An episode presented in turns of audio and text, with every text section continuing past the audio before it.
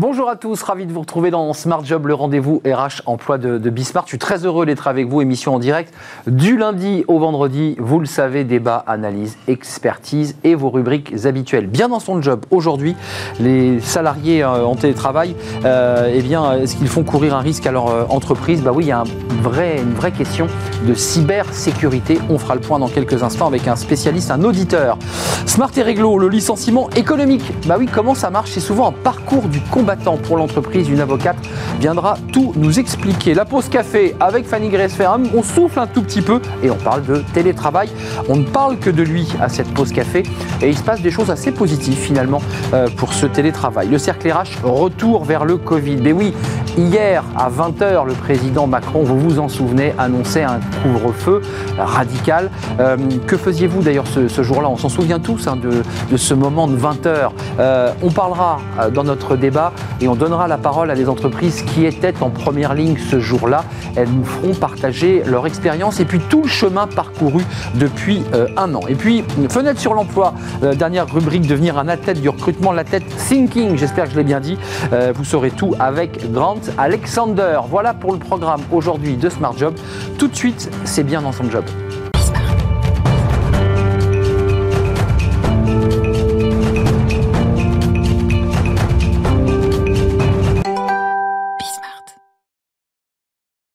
Bien dans son job. On va parler télétravail, je vous l'ai dit dans notre programme, dans la, la pause café, on parlera de ce télétravail, alors euh, sur le plan sociologique avec Fanny Gressmer, mais là on va faire un petit focus informatique euh, sur euh, le piratage, la cybercriminalité. C'est un vrai, vrai sujet.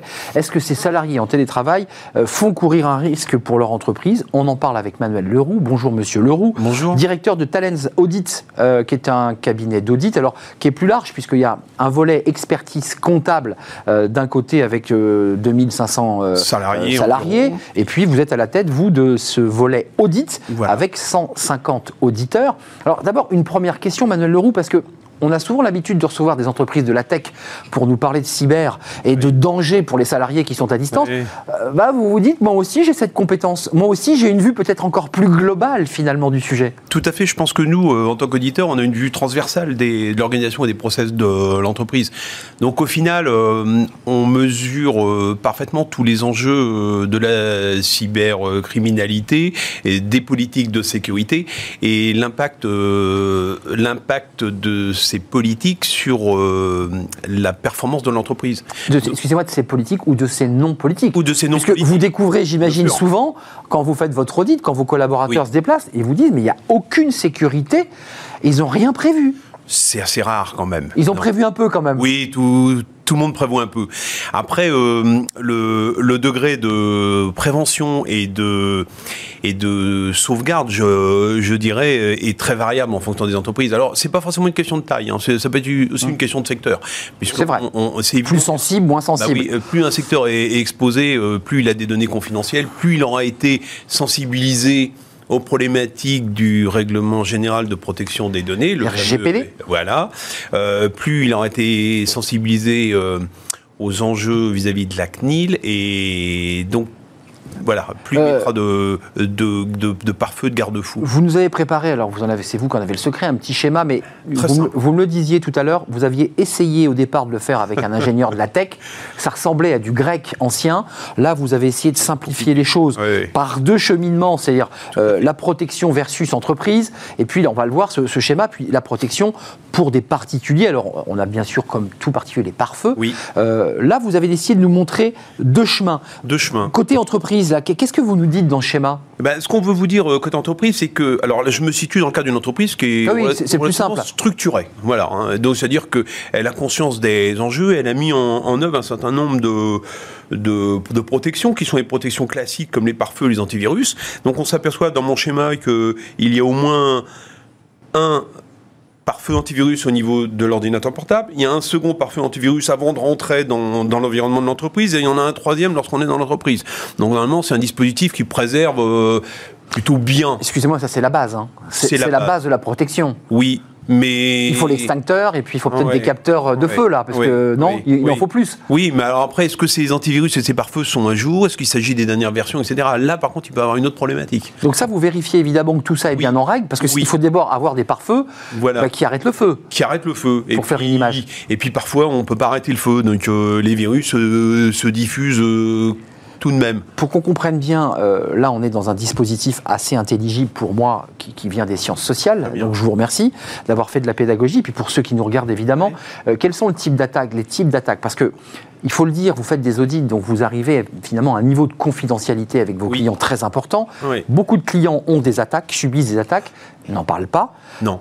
On- on- souvent, on crypte leurs data, il faut le dire assez simplement, puis on leur dit, bah, pour avoir la clé de décryptage, c'est 200 000 euros. Voilà. C'est ça, c'est ce qui se passe. Oui. Alors il y a deux types d'a- d'attaques. On rencontre régulièrement deux types d'attaques.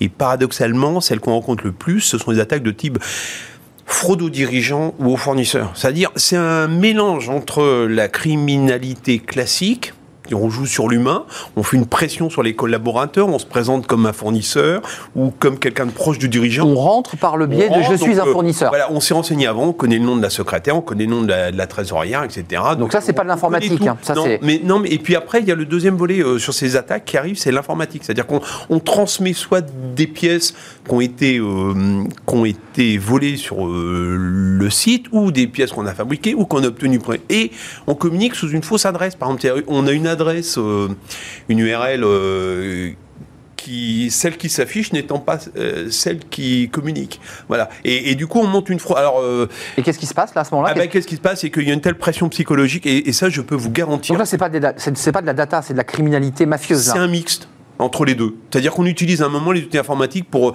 pour, pour déclencher le virement ou le paiement. Et on demande de l'argent. Et on demande de, de l'argent. Et je peux vous assurer que, contrairement à ce qu'on pense, c'est quelque chose qui fonctionne plutôt bien, malheureusement. C'est-à-dire que c'est fait dans des timings avec une pression euh, exceptionnelle. Et, et du coup, euh, Mais en échange de quoi Parce que l'entreprise. on change de, de rien. Alors moi j'ai un cas euh, récent. euh, il avait été euh, capté des factures fournisseurs et le fraudeur s'est présenté comme le fournisseur lui-même et a, et a- a- a a demandé le règlement de la a facture. demandé le règlement d'urgence parce que la facture ça faisait des voilà il en avait vraiment besoin. Mais très concrètement, quand vous vous déplacez dans les entreprises, vous ou vos collaborateurs, parce que vous n'êtes pas forcément dans l'audit de terrain aujourd'hui, mais vous, vous supervisez tout ça, Oui. quel message vous donnez à vos auditeurs sur euh, à la fois les protections et les propositions de résolution? Parce que l'entreprise, elle veut des, des Oui. solutions. Alors, on fait des audits euh, qu'on appelle de sécurité, c'est-à-dire des, des audits globales sur euh, euh, les mises à jour, sur euh, la gestion des mots de passe, sur les habilitations, les accès, sur les niveaux de mise, les, niveaux de mise à jour dont on parle. Pas forcément euh, beaucoup sont extrêmement importants, c'est-à-dire plus on a des versions anciennes. Euh, plus on est exposé, parce que plus ces Ah oui. versions sont ou- ouvertes. Et j'ai eu le cas récemment dans une entreprise, justement, euh, c'était la semaine dernière, euh, d'une entreprise qui a été attaquée par un virus qui est rentré par un. Alors, ce qu'on appelle un port, je suis pas un technicien, mais un port, si vous voulez, c'est une porte qu'il y a sur, euh, sur les On serveurs. parle beaucoup des virus, c'est pas le Covid là. hein. Non, mais. C'est pas le Covid, celui-là. Non, mais on n'en est pas loin en termes de. Ouais, il y a un On petit côté Covid. Donc, si vous voulez, pour faire simple, sur l'ordinateur, il y a 16 596 ports, c'est-à-dire 2 puissance 16. Et c'est autant de portes qui peuvent être ouvertes. Et chez mon. Ce sont des portes, hein, vous parlez de portes. Alors, Des ports. En informatique, on parle de ports, et, et pour euh, faire simple, je parle de porte parce que honnêtement, c'est un peu comme une porte. Donc on peut en ouvrir au- presque autant qu'on le veut, quoi. Et oui, tout à fait. Et si, et si ces portes, si ces ports ou ces portes restent ouvertes à un moment parce que elles ont été utilisées, elles n'ont pas été refermées, c'est un accès. Et chez mon client, il y a eu un virus qui est arrivé par un, un fichier qui a été ouvert, alors par les mails, puisque Un grand la classique. cause principale, c'est le mail. J'ouvre une pièce jointe Voilà, on et ouvre bim. une pièce jointe et, et- et le virus, il a balayé tous les ports, donc les 16 587, sur tous les postes, c'est-à-dire sur euh, 250 postes. Et, à un moment, il a trouvé. Ah, il a trouvé. Et il est rentré. Et, et donc, euh, une fois rentré, il a commencé à diffuser. Euh, c'est-à-dire à crypter. Mais alors, ce que je voudrais, je voudrais vous terrible. montrer, parce que c'est quand même assez... Voilà. Ah, vous n'êtes pas venu les mains vides aujourd'hui non, je suis pas venu. Ah oui, oui. Je suis venu parce que je, je pense qu'il faut le souligner. Alors, mon- montrez-le-moi, je, je- vais le montrer parce que euh, c'est un document important, signalement d'une compromission probable. Voilà. Euh, et ça, c'est un document officiel du secrétaire général de la Défense. hein. euh, c'est le Premier ministre Voilà. qui nous l'a envoyé. Ça, c'est un document qui vous permet de quoi Voilà. faire qui vient de l'ANSI, c'est l'Agence Bah oui. nationale de la sécurité des systèmes d'information. Et je veux vraiment souligner le travail que fait l'ANSI, hein, j'ai aucun intérêt euh, Ah non, mais l'institution- Franchement, parce que dans ce document, vous pourrez le, re- le revoir, l'ANSI a averti le client qu'il y avait une adresse IP malveillante qui avait communiqué avec son système et qui était rentrée dans son serveur. Et donc, elle informe le client, il y a l'heure, et etc. Et, et donc, il est indiqué, vous avez une adresse, c'est la deuxième page, mais c'est confidentiel, mais Bien sûr, un de-.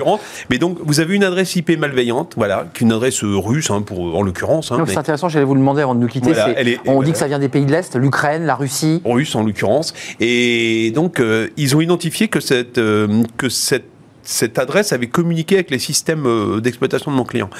Donc, à, je sais plus, 14h54, ils ont envoyé en disant voilà, on, on- on ne On sait, on pas- sait qui vous êtes là, arrêtez. Voilà, et, et c'est votre serveur, c'est votre adresse IP, et, il y a les, et elles ont été en connexion toutes les deux. On vous demande d'être Ah. vigilant et de regarder.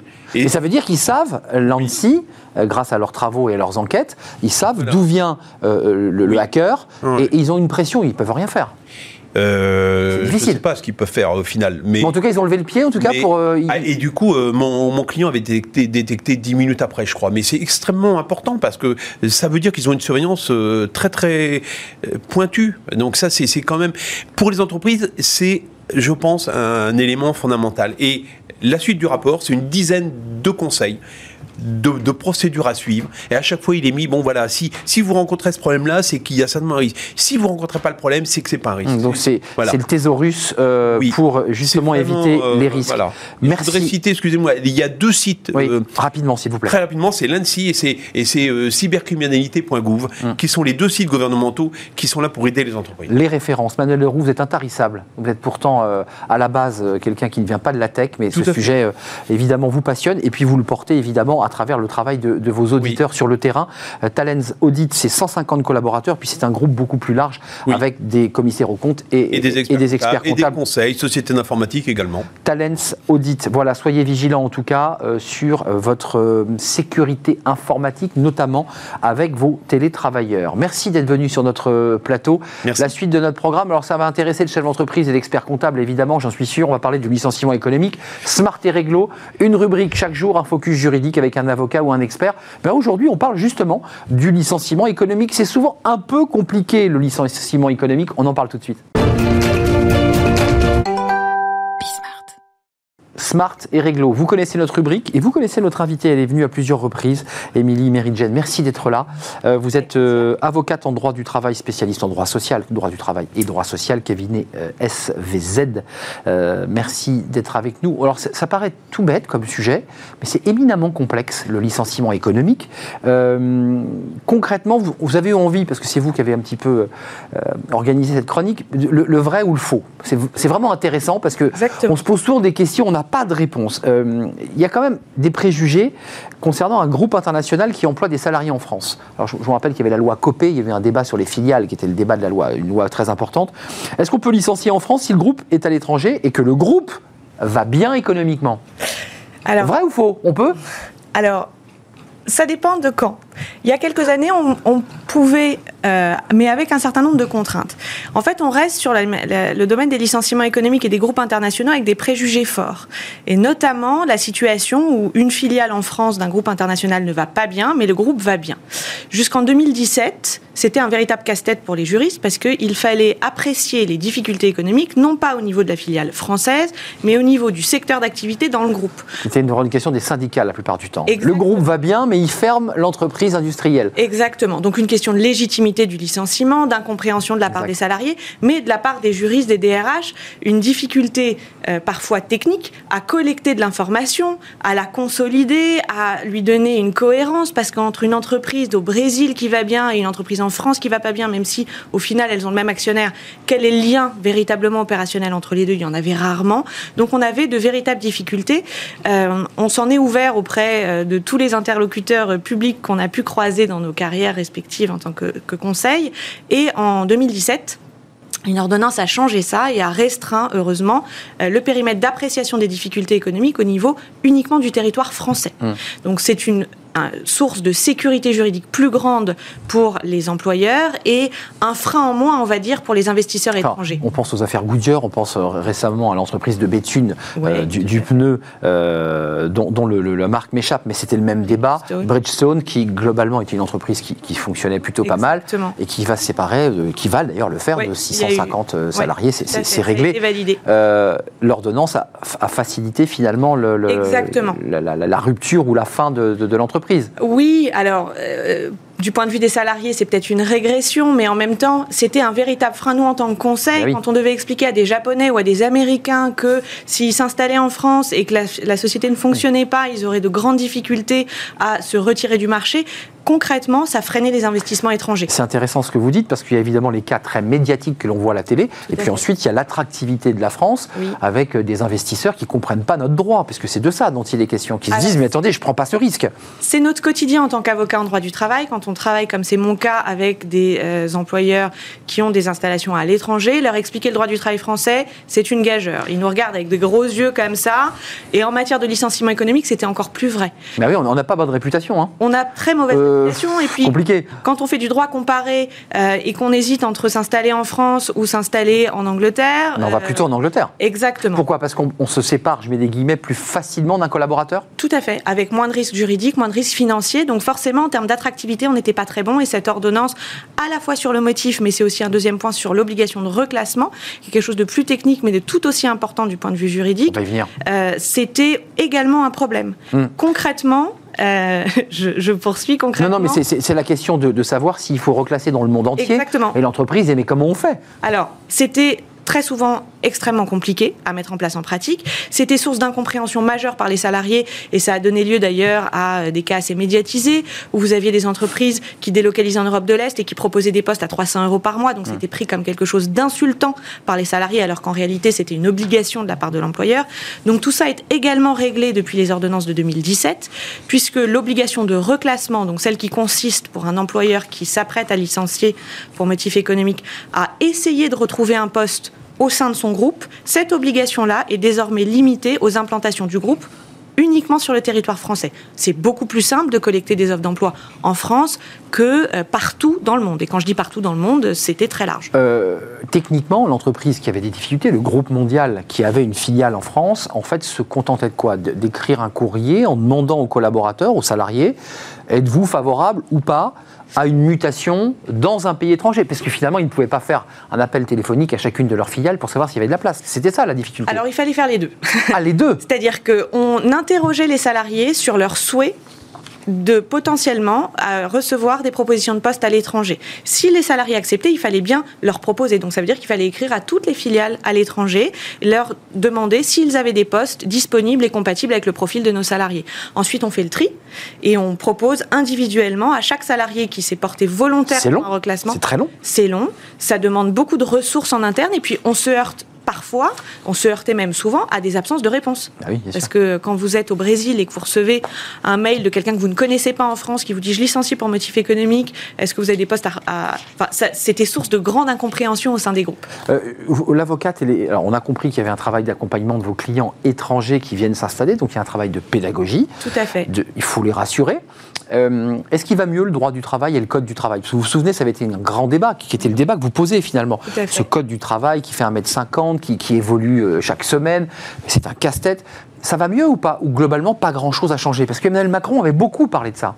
Alors, je trouve que ça va mieux.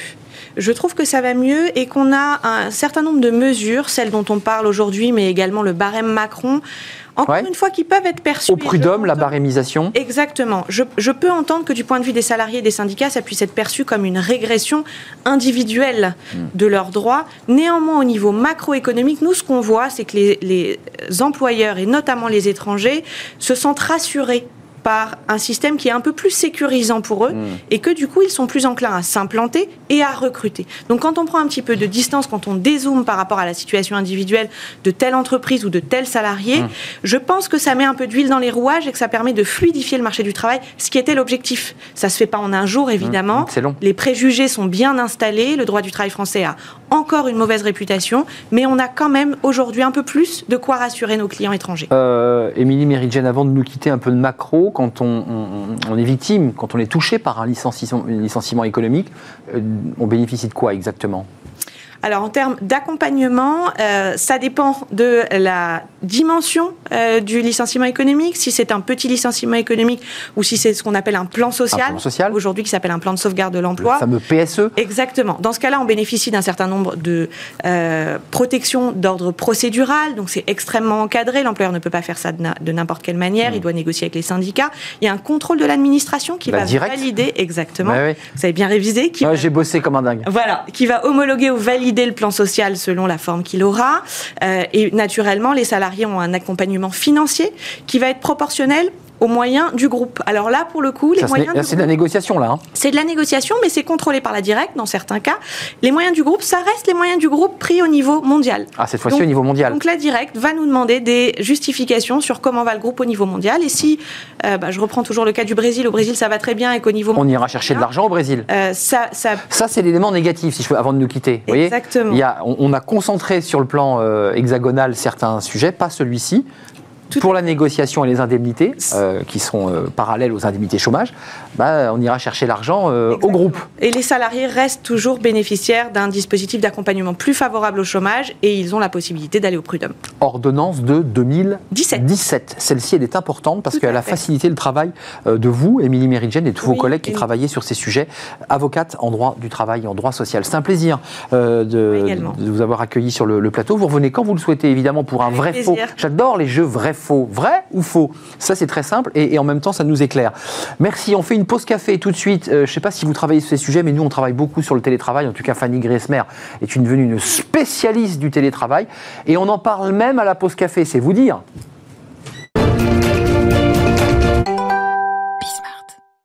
La pause café, bah, c'est important de faire une petite ah pause café. Même à la pause café, Fanny, c'est le moment où on se détend, bah, même là, vous, nous parlez de télétravail. Pourquoi Pourquoi, pourquoi encore Mais pourquoi bah, encore Le télétravail, on est le 17 mars. Hein. Certains l'ont découvert il y a tout juste un an, pour le meilleur, parfois pour le pire. On en a beaucoup parlé sur ce plateau, on va encore beaucoup en parler, euh, ça c'est à peu près sûr. Des avantages, des inconvénients, de nouvelles tendances aussi qui émergent dans son sillage. J'ai sélectionné pour vous trois infos pour savourer le télétravail autrement. Euh, c'est concrètement ce, ce, sujet, c'est quoi? C'est élément, c'est vers à moitié plein ou, vers parce que il y a eu des bah, invités sur ce plateau qui disent ça marche pas. Vous, vous nous dites aujourd'hui quand même, faut le dire, c'est plutôt pas mal. Moi, je dis rien. non, mais, le travail que vous allez faire émerger nous dit c'est plutôt positif. non, c'est surtout qu'on s'est adapté. En tout cas, euh, travailler chez soi en charentaise ou en pyjama ne nuit pas aux performances professionnelles, bien au contraire. C'est en tout cas ce qui ressort de cette dernière étude de l'Institut Sapiens, étude selon laquelle le télétravail aurait fait bondir de 22% la productivité des salariés. Une hypothèse basse selon le cercle de réflexion libérale qui donne par ailleurs quelques éléments d'explication. Déjà une augmentation du temps de travail et de sommeil. Bah oui. On ne va pas s'en plaindre. Bah, moins de transport. les auteurs de l'étude, à la maison, les distractions et les perturbations sont moins nombreuses, comme les pauses café des pauses café que je vous invite tout de même à faire en notre compagnie, bien sûr.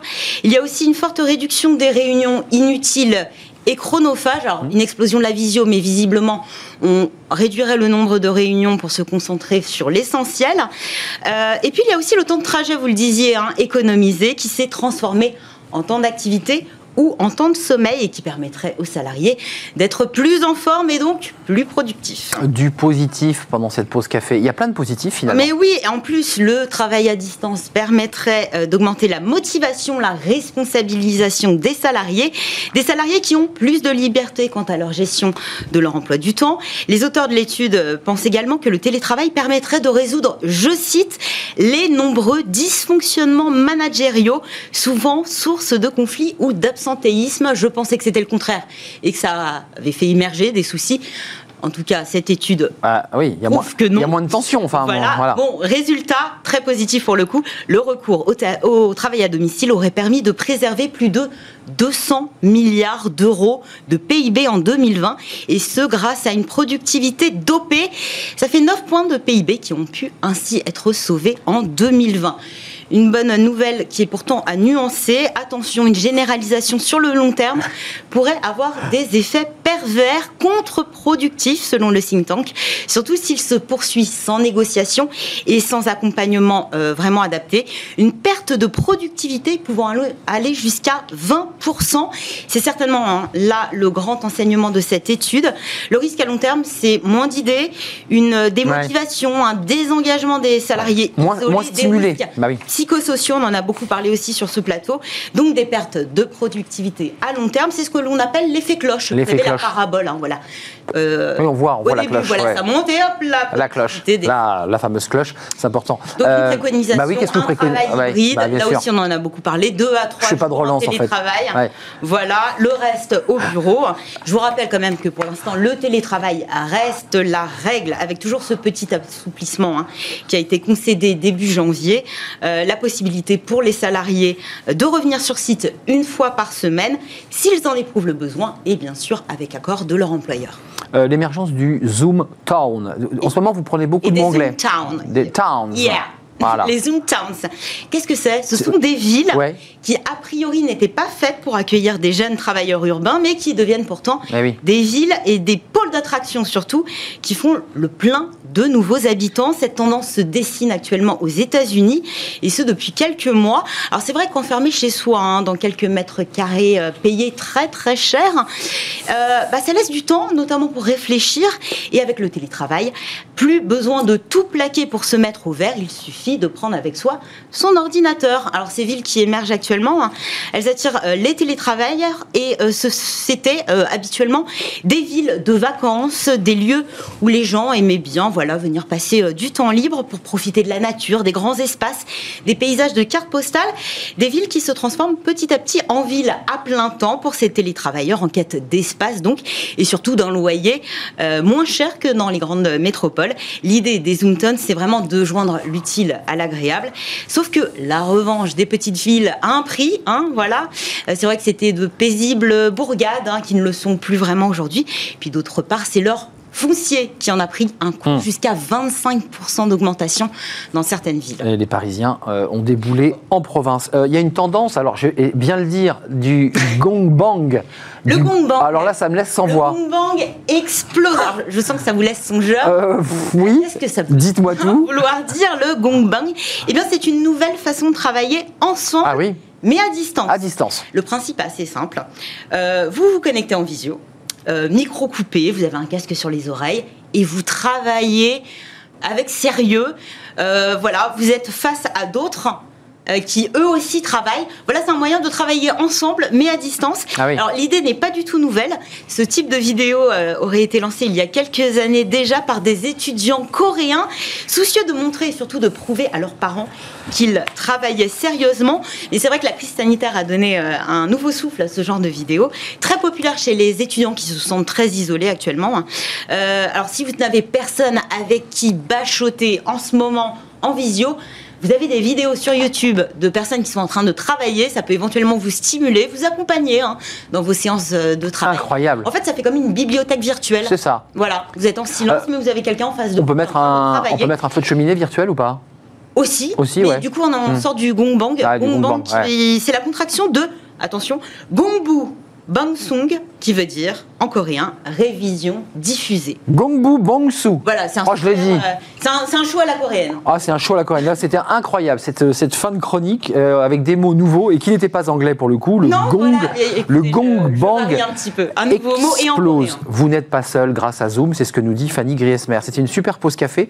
Euh, on va faire d'ailleurs nous-mêmes une petite pause, sans café pour le coup. On va s'intéresser euh, bah, au Covid, évidemment. Vous savez, hier euh, à 20h, le président Macron nous annonçait le confinement. C'était une, voilà, une chape de plomb qui nous tombait sur la tête et on va recevoir dans quelques instants des entreprises qui étaient en première ligne, qui ont dû faire face euh, dans la grande distribution, mais aussi dans l'aide à la personne. On va faire le point avec elles, puis il faut savoir le chemin qu'elles ont parcouru depuis un an, alors qu'on nous annonce, on nous annonce un risque de reconfinement.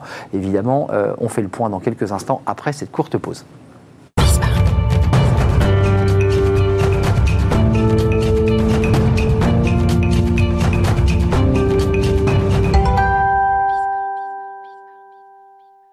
Le cercle RH, c'est notre débat quotidien. Vous connaissez le rendez-vous. On s'intéresse aujourd'hui à ces un an du Covid. Alors, un an avec quelques heures en plus, parce que c'était le 16 mars 2020 à 20h. Où étiez-vous d'ailleurs ce jour-là à 20h, attendant fébrilement les mots du président de la République nous annonçant un confinement? On va en parler avec des DRH, avec des entreprises qui étaient en première ligne, euh, mais qui ont dû évidemment affronter cette crise. Et puis, on parlera avec elles euh, euh, de, de ce qui s'est passé depuis un an. Ce qu'elles ont mis en place, est-ce qu'elles sont déjà dans une transformation post-Covid. On en parle avec deux DRH. Sandra Azlar, merci d'être avec nous et d'avoir répondu à notre invitation. DRH du groupe euh, Monoprix. Euh, on reviendra avec vous euh, bah, sur ce que vous faisiez, ce que vous avez mis en place dès le moment où vous avez appris cette nouvelle.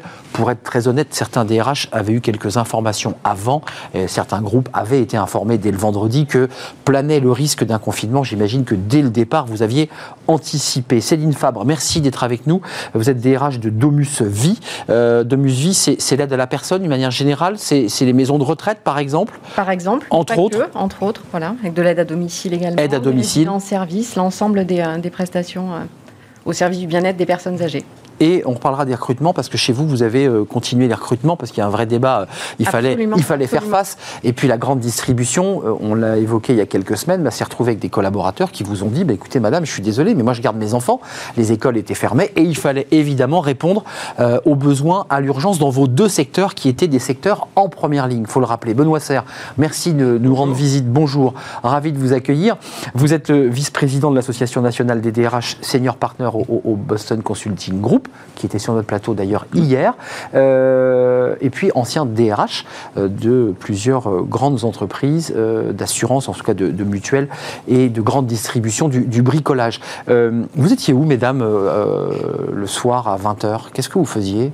Qu'est-ce qu'on fait quand on est DRH de deux grandes entreprises comme Domusvie ou Monoprix, qu'on attend tout de même que bah, le coup près tombe, il est 20h, et à 20h10, on était au courant. Qu'est-ce que vous faisiez? J'étais dans un magasin Monoprix avec les équipes parce qu'on savait que voilà que les annonces allaient arriver et, qu'il était important voilà de montrer aussi notre soutien euh, parce que euh, c'était une annonce très anxiogène. On ne savait pas trop euh, voilà ce qui allait se passer et les collaborateurs l'étaient tout autant. Donc j'étais en magasin avec les équipes. En magasin pour commencer à rassurer, mettre en place et réfléchir. Et puis comprendre et appréhender les réactions. Oui, parce que pour être honnête, là vous le prenez sur la tête et vous dites j'ai deux jours pour me retourner quoi. C'est ça qui se passe. Exactement. Euh, comprendre la crise, comprendre ses, euh, ses, conséquences, et puis c'est surtout euh, voilà, mettre euh, en sécurité nos collaborateurs, s'assurer qu'ils soient bien protégés, parce qu'on a continué à... On le dit, vous aviez des masques déjà? Parce que je me rappelle très bien que le, le, 16, la vraie question, c'était où on trouve des masques, où est-ce qu'on va les chercher, comment on fait pour les récupérer? C'est ce qui vous est arrivé.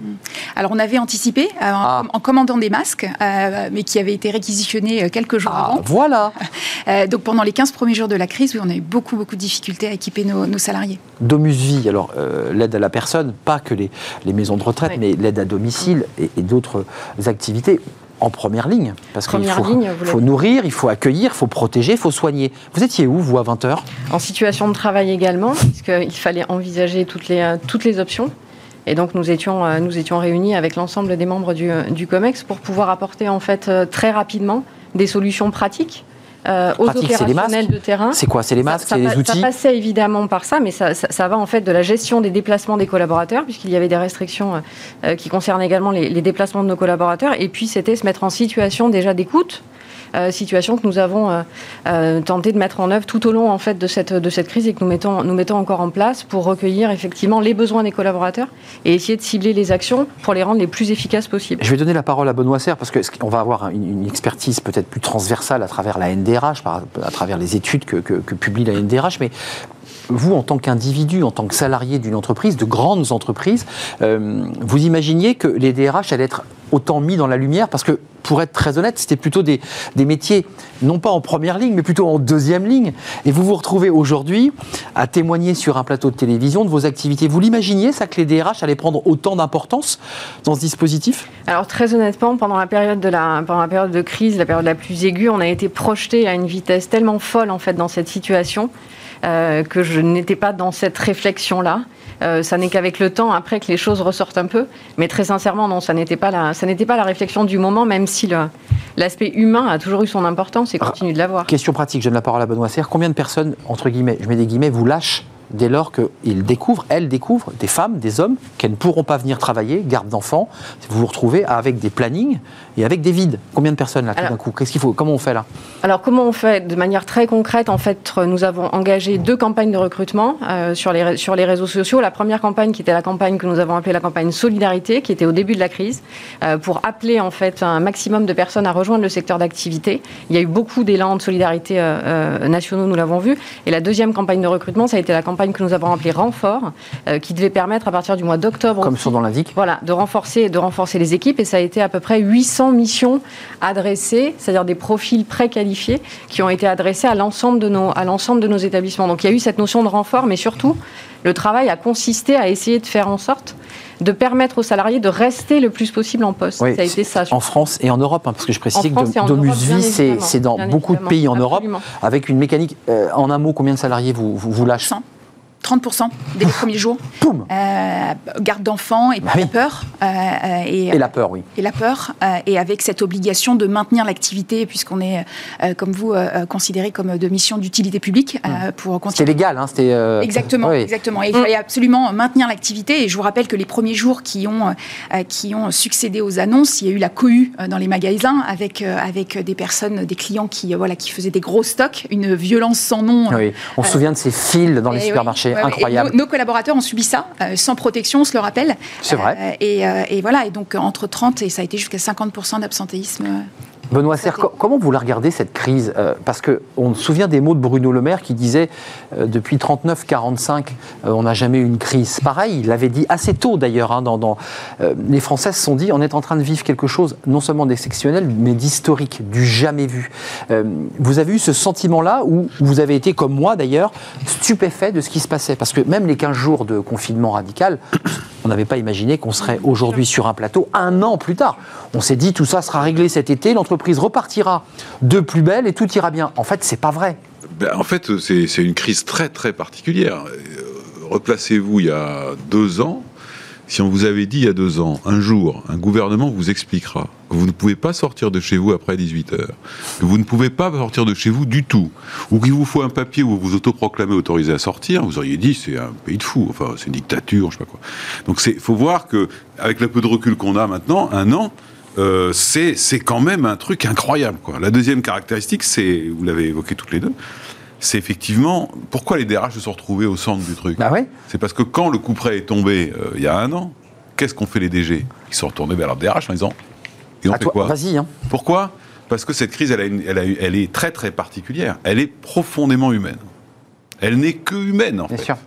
C'est-à-dire que vous soyez riche ou pauvre, vous pouviez être malade de la même manière. Euh, que euh, donc, si vous voulez, ça n'a rien à voir avec les crises qu'on a connues en 2008. Ou la, crise financière, oui. Tout le monde l'a vécu à sa manière, d'une certaine manière, et dans les entreprises. Et puis, le troisième euh, peut-être enseignement qu'on peut trouver, c'est moi, qui, en tout cas, c'est la partie optimiste de l'affaire c'est que les entreprises ont quand même démontré, Monoprix, Domusvie et d'autres, une agilité absolument incroyable, parce qu'en 48 heures, elles ont retourné le truc, et qu'est-ce qui s'est passé en 48 heures? Tout d'un coup, on s'est mis à oublier. Avec peu de moyens, Benoît Serra. Rappelez-vous la polémique sur les masques. D'une part, d'une part, eh on a oublié. Euh, euh, les 150 000 PowerPoint et, et, et ah, Excel pour contrôler n'importe quelle décision. Le prévisionnel financier, tout ça. Les ont découvert une forme d'agilité qu'elles ne soupçonnaient pas.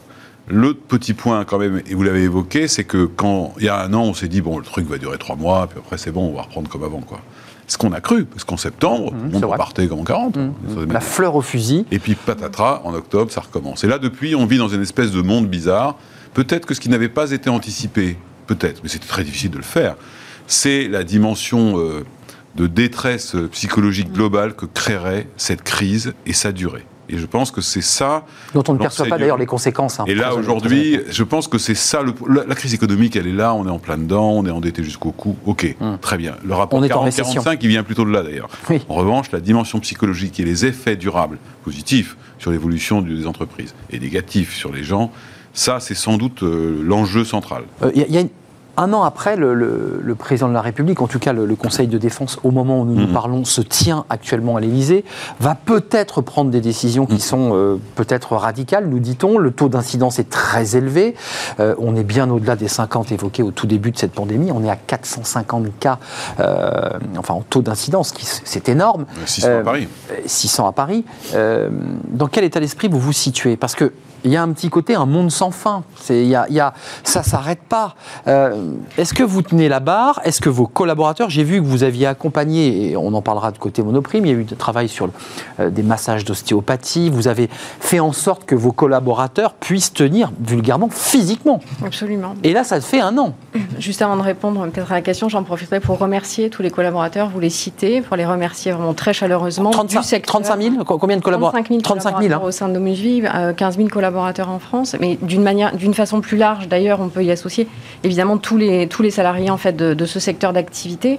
Je crois que ça doit nous encourager effectivement à accélérer encore plus toutes les actions. Vous le citiez, euh, à peu, euh, en- de, de l'ordre de 400 euh, 400 euh, peut-être séances d'accompagnement en psychologique qui ont été mis en place. Il y avait Les massages tout ce qui tourne autour des massages, Plébiscité. l'ostéopathie, plébiscité effectivement par Ah les collaborateurs, tout un socle de petites et grandes attentions qui doivent entretenir la motivation en fait de ces, euh, de, de ces, de ces collaborateurs. Euh, C'est très important Je à la vous, je vous poserai la question, vous avoir le temps d'y réfléchir, mais il y a eu une polémique sur les, les résidences médicalisées, les EHPAD, sur le fait qu'on on, on enfermait ces personnes, et il y a d'ailleurs des recours juridiques, d'ailleurs aujourd'hui, de, de, de familles qui ont dit, mais attendez, euh, on ne s'est pas bien comporté avec ma, ma- ma mère ou, ou ma grand-mère. Euh, comment, vous avez, comment vous réagissez à ça? Parce qu'il y a eu un débat sur ce... On a un peu mis sous cloche pour protéger ces personnes âgées ou certaines malades. Comment, comment vous, vous le gérez ça Alors, ma, ma- ma réponse ne vous surprendra certainement pas, Arnaud. Je ne répondrai évidemment pas directement à la question que vous me posez qui concerne euh, les, les situations, mais par contre, je Bon, bah écoutez, merci. Hein. par contre, on, et on tire le rideau, terminé. mais par contre, je, Au moins, Non, vous avez l'honnêteté de le dire, c'est la ça meilleure. La meilleure des réactions, je pense, elle est de se souvenir en fait de sa raison d'être d'une certaine façon. Notre raison d'être, c'est de maintenir et d'entretenir Ah oui, les là. liens Ouais. humains. Et c'est également de faire en sorte de poursuivre en fait les activités euh, Coûte que sociales, coûte. coûte que coûte. C'est le cas de le dire d'ailleurs. Et je, voilà, et je pense que la meilleure façon effectivement de, de répondre, c'est de mettre en lumière la richesse en fait de tous ces métiers et de rappeler que lorsque nous avons euh, la chance, parce qu'il faut considérer ça comme une chance, aujourd'hui nous avons 1500 euh, postes à pourvoir et offres qui sont proposées sur notre site Ouais. emploi.domusvie, c'est une chance extraordinaire et je pense qu'il est préférable en fait de mettre en valeur les qualités J'entends bien votre et discours. les personnes. Non, mais je ne faisais Ah, pas référence ce à une affaire en faits, particulier. Je disais simplement qu'il y a eu une stratégie vaccinale qui a été d'abord de vacciner Mm. les EHPAD, on s'en souvient. Et ça, ça rejaillit aujourd'hui. Certains disent, mais pourquoi d'abord les EHPAD? Pourquoi pas les plus de 50 ans qui sont en activité? C'est une question d'ailleurs qui, dépasse largement la stratégie de Domusvie et ses recrutements. On, on vient d'apprendre que vous aviez euh, ouvert 1500, 1500 postes, postes. donc c'est une information importante. Euh, côté Monoprix, alors là aujourd'hui, le débat chez vous, c'est l'envers. C'est on nous dit, mais on peut plus aller au théâtre alors qu'on nous entasse dans les supermarchés. Ça, vous l'avez entendu. Euh, là aussi, vous allez me dire, moi, je réponds pas à votre question, puis je vais plutôt. euh, vous avez envie d'y répondre à ma question. Non, non, je vais y répondre. Euh, je vais répondre à la précédente déjà. Ah, très bien. qui était de, de, comment est-ce que vous vous sentez aujourd'hui à, Ouais. à- à- à la veille peut-être d'un reconfinement Oui, il y a un risque. très sereinement, en vérité. C'est-à-dire qu'on est, on est rentré dans un système de normalité. Euh, le Ça contexte- fonctionne. Voilà, le contexte, c'est celui-là. On connaît maintenant les dispositifs. On a connu. On l'espère, le pire, euh, sur cette période On où il y avait plus la, plus la moitié de notre effectif, en tout cas en termes de, de continuité de l'activité, plus la moitié de l'effectif qui, était, euh, qui n'était pas là. Donc on a, euh, on a les outils pour le faire, on a l'agilité intellectuelle pour le faire, on a ouvert des portes qui, n'étaient, qui étaient fé- fé- férocement fermées il y a encore quelques, quelques mois. Lesquels, par exemple? Euh, je vais vous donner un exemple. Vous disiez tout à l'heure comment avez-vous fait pour, euh, pour, euh, pour trouver des, les ressources Ah oui, nécessaires les masques, par exemple, et ainsi alors de les suite. masques, oui, euh, Ouais. mais aussi euh, euh, continuer à maintenir l'ouverture de nos magasins Bah quand il manquait un nombre euh, significatif de, de- de collaborateurs. La solidarité, elle, elle a été, euh, elle a été perçue, elle a été vécue au-delà des frontières de l'entreprise. L'engagement. Euh, euh, on a sollicité, j'ai sollicité personnellement euh, des collègues DRH de Zara, de Decathlon, de la Fnac, de Darty, euh, d'Etam. Solidarité des DRH. Euh, et, et- et je leur ai demandé comment est-ce que vous pouvez m'aider à maintenir l'activité de mes magasins. Et donc, ils nous ont mis en contact avec leurs collaborateurs qui étaient en activité partielle euh, complète. Pour Et transférer. du coup, voilà, euh, ils étaient en suspension de contrat. On a pu être en contact avec eux, Génial. faire des CDD, et on a réussi à ouvrir un nombre incalculable de magasins grâce à cette, cette solidarité. Et ce sont des choses que l'on n'imaginait pas il y a encore quelques mois. Benoît C'est intéressant. On a deux secteurs différents, évidemment. L'un dans, l'aide à la personne, euh, essentiel. L'un pour nous nourrir, ce qui était essentiel. Euh, Est-ce qu'on, eh, certains disent, on est en train d'entrer dans le 21e siècle, comme on est entré dans le 20e avec la guerre 14-18. On est en train de rentrer dans le 21e siècle avec cette crise Covid qui nous transforme mais en profondeur, parce qu'on l'évoque souvent sur ce plateau, on n'est pas dans la crise financière de, de 2008, euh, on est dans quelque chose de profond. On va vers quoi? Je sais que vous n'avez pas de boule de cristal, mais c'est- quoi? On, on voit le patron de Danone qui se fait mettre sur le côté parce Oui. que l'entreprise a mission. Plus compliqué On- que ça. et il y a- c'est- et on l'a évoqué, il y a des débats de management interne à l'entreprise, mais est-ce qu'on est en train de changer euh, de, Bah, de- vraiment de monde? Ou est-ce que c'est un peu des, des mots? On se joue de mots? C'est c'est difficile de, de- Je vais répondre à la question déjà, mais c'est difficile.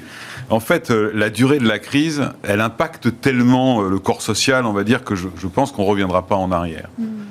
Maintenant, le niveau d'évolution qu'on va avoir, il va dépendre de la capacité de ce qu'on appelle généralement les, les corps constitués, c'est-à-dire l'État, les entreprises, les partenaires sociaux, enfin tous les acteurs qui transforment en fait le travail et l'organisation, eux-mêmes d'accepter qu'ils ont changé de monde. Ah oui. C'est la grande Tout le inconnue monde. en fait ça, parce que je crois que le corps social des entreprises, qui est totalement éclaté aujourd'hui, et d'ailleurs la solidarité ou l'engagement dont Sandra parlait, il est encore plus fort parce que vous aviez un corps social éclaté entre ceux qui étaient en chômage partiel, ceux qui étaient sur site, ceux qui étaient euh, absents pour des raisons personnelles, ceux qui étaient malades, enfin vous aviez quand même. Donc il s'agit de reconstituer les collectifs. Ça, c'est un enjeu central. C'est probablement l'enjeu de septembre. Quand vous parlez avec des DRH, ils vous disent tous mon sujet, c'est comment je vais reconstituer Mais mon entreprise. on n'a jamais parlé autant de l'entreprise. Et, voilà. positivement, Et- si je peux et- me et permettre. Notamment, vous avez vu, Bah oui. tout à l'heure, j'ai vu, vu ce sondage Service Interactif, je crois. Il dit en fait l'entreprise, 68% des salariés considèrent que l'entreprise a bien géré la crise. c'est- c'est le plus gros score. Du coup, ça pose quand même une sacrée question. Enfin, quand vous voyez les réponses sur le gouvernement et sa gestion Voilà, vaccinale, justement, ce que euh, j'allais vous dire, c'est-à-dire qu'on sait qu'on ne changera pas, on n'entrera pas dans ce 21e siècle, ou 22e, ou je sais plus lequel, euh, comme ça, si tout le monde s'y met pas. Or, c'est un avis très personnel qui n'engage que moi. Quand j'observe les comportements de, des entreprises, on voit que certains sont en train de chercher des solutions alternatives, intelligentes, modernistes, prendre en compte l'humain, etc., beaucoup plus fortement qu'avant. Cette crise, elle a permis de se rendre compte quand même que l'humain ne sera pas remplacé par la machine. La preuve, c'est que quand ils sont plus là, ça marche moins bien quand même. hein.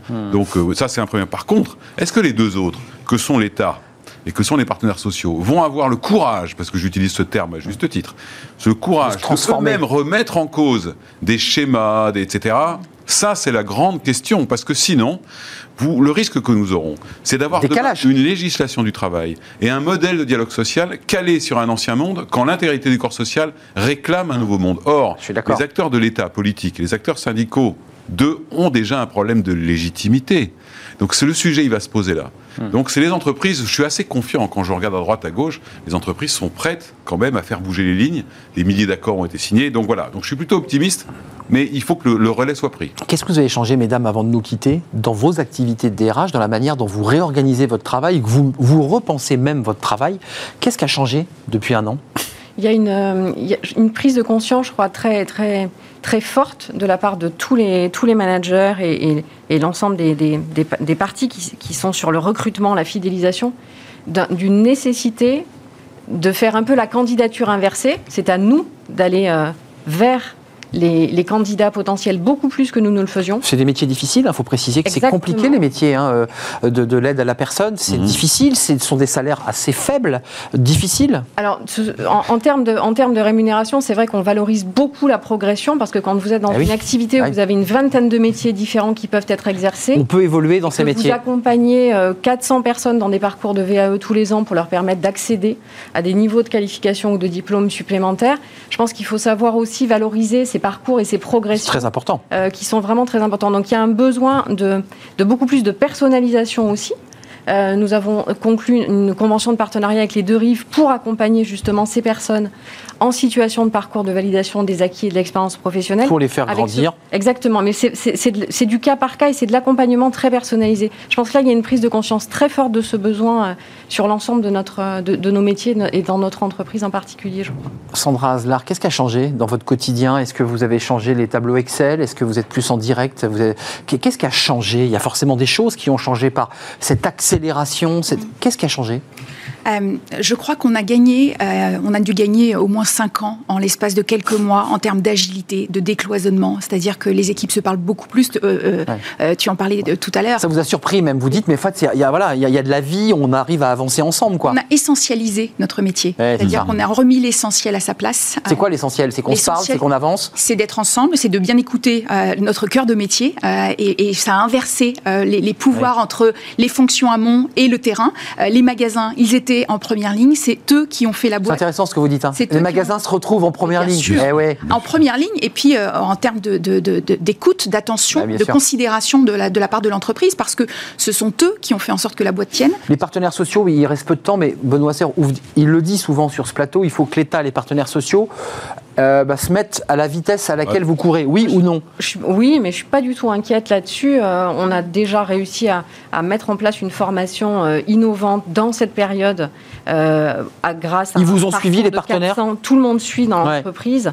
Donc je ne suis pas inquiète pour ça. C'est une, c'est une initiative en Occitanie qui a réuni également le Pôle Emploi, l'Agence régionale de santé, qui permet en 400 heures de, de montrer en fait euh, un- une première approche de ce métier-là. Donc je ne suis pas inquiète. Sur Pas ça. Il y a une inquiète. vraie dynamique sur les 15 territoires. secondes, Benoît Serre, c'est-à-dire pour être 30, précis, vous en avez l'habitude. euh, ce qui est très intéressant, c'est que les partenaires sociaux sur le terrain, dans les entreprises, ça s'est super bien passé. Oui, c'est vrai, les accords ont été signés dans les boîtes. Et je ne suis pas du tout inquiet. Je parlais, quand je disais ça tout à l'heure, je parlais pas de ça. Je parlais Oui. de la technostructure. Technostructure, même des syndicats d'ailleurs. Le débat sur l'assurance chômage, etc. Donc, Ouais. en revanche, Qui ça prouve bien que dialogue social comme salarié, la vérité est plus que jamais dans le terrain. Et moi qui ai passé 10 ans de la grande distribution. Sandra me dira pas le contraire, le terrain, c'est quand même la clé dans ce type de métier. Euh, merci à vous, mesdames, d'être venues nous faire partager votre expérience et puis quelque part un peu de prospective parce que bah, on est un peu fébrile, il faut le dire. Euh, Vous l'êtes en tant que DRH euh, de ce qui peut nous arriver là dans les jours qui viennent. Euh, évidemment, comment l'économie va réagir, comment les salariés, parce qu'il y a une- un taux d'acceptabilité qui devient de plus en plus difficile, il faut le dire. Il y a plus de 62% des Français qui ne veulent pas d'un confinement équivalent. Donc, bon, il en reste 40 qui, qui- qui le souhaitent. Merci à Céline Fabre euh, d'Omusvie. Vous en êtes la, la DRH, 35 000 collaborateurs. Il y a beaucoup de pays en Europe avec des initiatives et 1500 postes en recrutement. C'est important. Et vous l'avez compris, on peut progresser aussi dans ces métiers. C'est important de, de l'entendre. Merci à Sandra Aslar. C'est le groupe Casino. Je ne vous ai pas, euh, j'ai pas situé le groupe euh, Monoprix euh, qui appartient au groupe Casino. Vous êtes vous la DRH du groupe Monoprix. Combien de collaborateurs à Monoprix 3000. 23 000 collaborateurs, 35 000, 23 000, ça fait beaucoup, beaucoup de salariés qui travaillent. Benoît Serre, merci d'être venu sur le plateau. Je ne vous demande pas vous. combien vous êtes collaborateurs. Vous êtes le vice-président de l'Association nationale des DRH avec des études régulières, presque trimestrielles, pour prendre la, la température, le pouls des DRH. C'était un plaisir de vous accueillir. C'est bientôt fini. Restez avec nous. C'est Fenêtres sur l'emploi et on s'intéresse eh bien, à une entreprise justement qui accompagne euh, les DRH dans du conseil. Euh, elle sera avec nous dans quelques instants. Avec le groupe Belvedia, préservons les ressources de demain.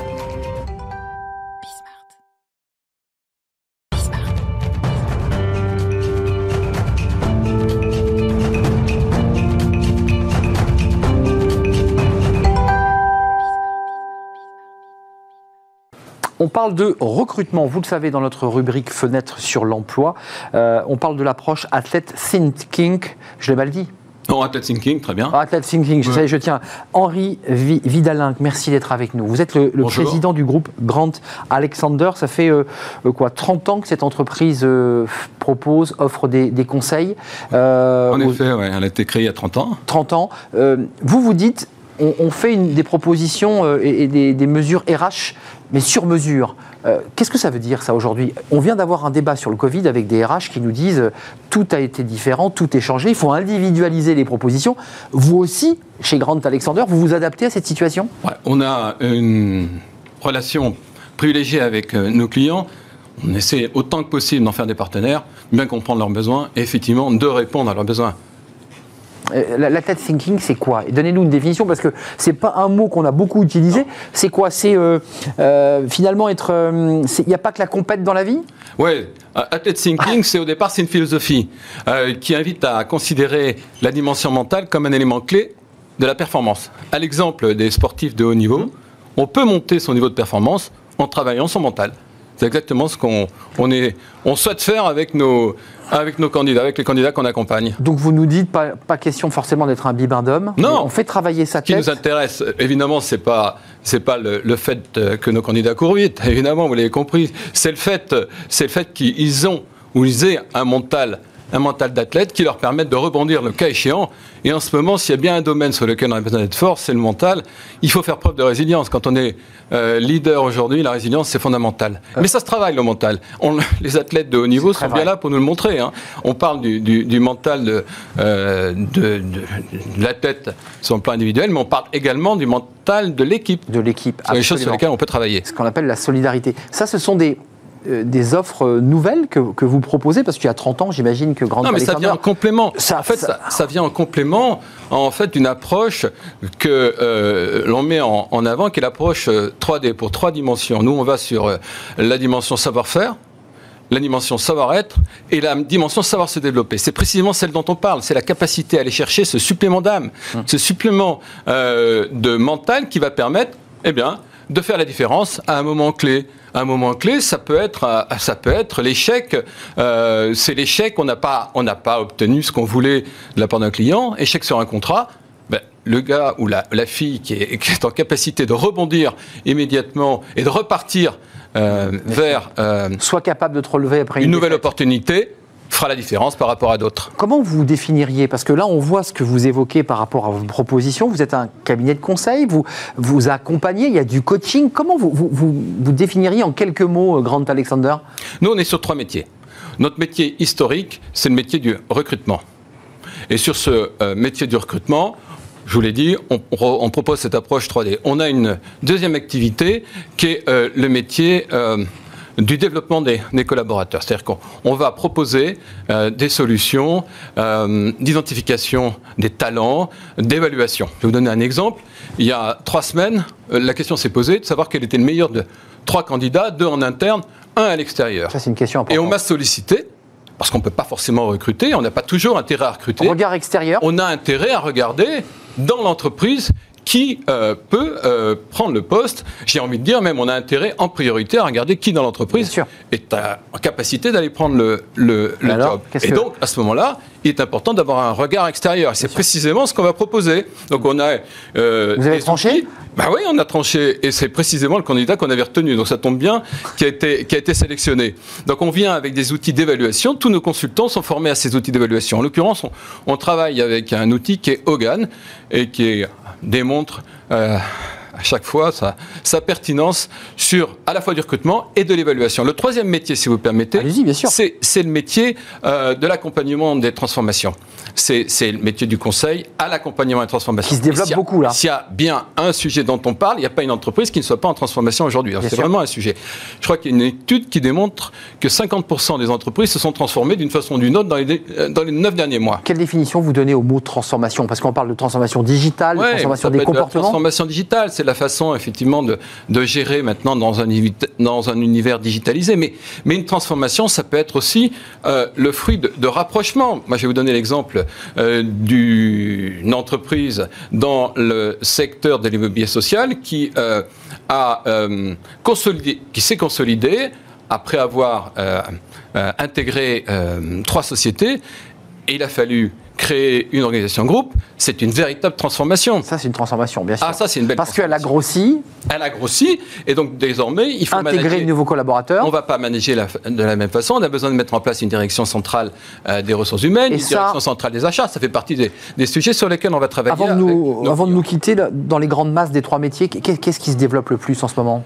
Non, je vais vous dire, le, le- le recrutement, euh, aujourd'hui, ça reste pour nous une activité importante. Pourquoi? Parce qu'on est à un positionnement exécutif. Et euh, évidemment, ce positionnement exécutif, il nous sauve, j'ai envie de dire, en ce moment. Parce qu'on a besoin de continuer à recruter un DAF, on a toujours besoin d'un d'un DRH. Deuxième élément qui fait la différence en ce moment, c'est la diversification. Je vous expliquais qu'on avait plusieurs métiers.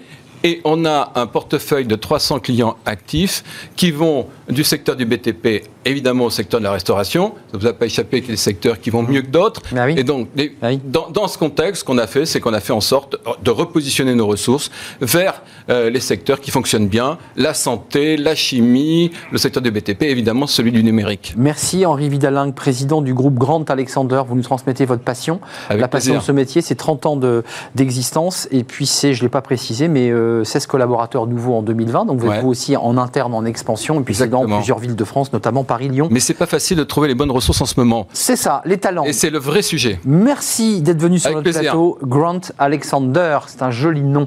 Merci à vous qui nous suivez. Merci à toute l'équipe. Merci à, à Kylian Soula à la réalisation. Merci à Héloïse Merlin au son. Merci à Fanny Griesmer. Merci à Margot et merci à Pauline Gratel, toute l'équipe qui m'accompagne. Merci à vous, évidemment. Portez-vous bien.